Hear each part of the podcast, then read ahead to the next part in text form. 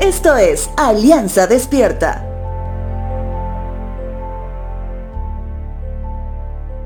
Cuando estás en dificultades, ¿a quién acudes primero? Posiblemente la respuesta dependa de la edad que tengas y del tipo de problema que haya surgido, ¿verdad? Si eres menor de edad, posiblemente lo primero que pienses es en tus padres, que pienso que es un comportamiento natural, ya que se ha convertido en una conducta aprendida, depender de ellos, más aún en tiempos de dificultad. Pero te pregunto, ¿y si tus padres no están cerca, qué opción te queda? Ahora, cuando ya eres adulto, trabajando y tal vez ya con una familia, ¿a quién buscas? Posiblemente en estos casos dependa del tipo de problema. Si es un problema legal, posiblemente busques a un abogado. Si tienes el jardín de casa que parece una selva, posiblemente busques a un jardinero. Si te duele una uña del pie derecho, posiblemente busques la ayuda de un podólogo.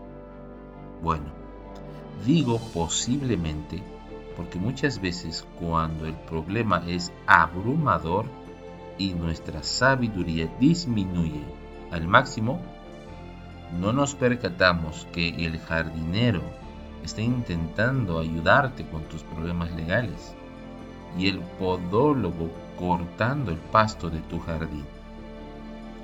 Te hablo de esto hoy porque el Salmo 77 presenta un clamor que expresa un lamento profundo y termina con un himno de alabanza, como una especie de remembranza de las manifestaciones del poder de Dios. Libro de Salmos capítulo 77, versos 11 y 12 dice lo siguiente. Pero después me acuerdo de todo lo que has hecho. Oh Señor, recuerdo tus obras maravillosas de tiempos pasados. Siempre están en mis pensamientos. No puedo dejar de pensar en tus obras poderosas. Muchas veces he escuchado, inclusive entre los mismos creyentes, buscar de Dios en sus problemas, pero una vez que han agotado todas las otras posibilidades, una vez que el abogado no pudo ayudarte, una vez que el podólogo se rindió o cuando el jardinero decidió dejar su tarea.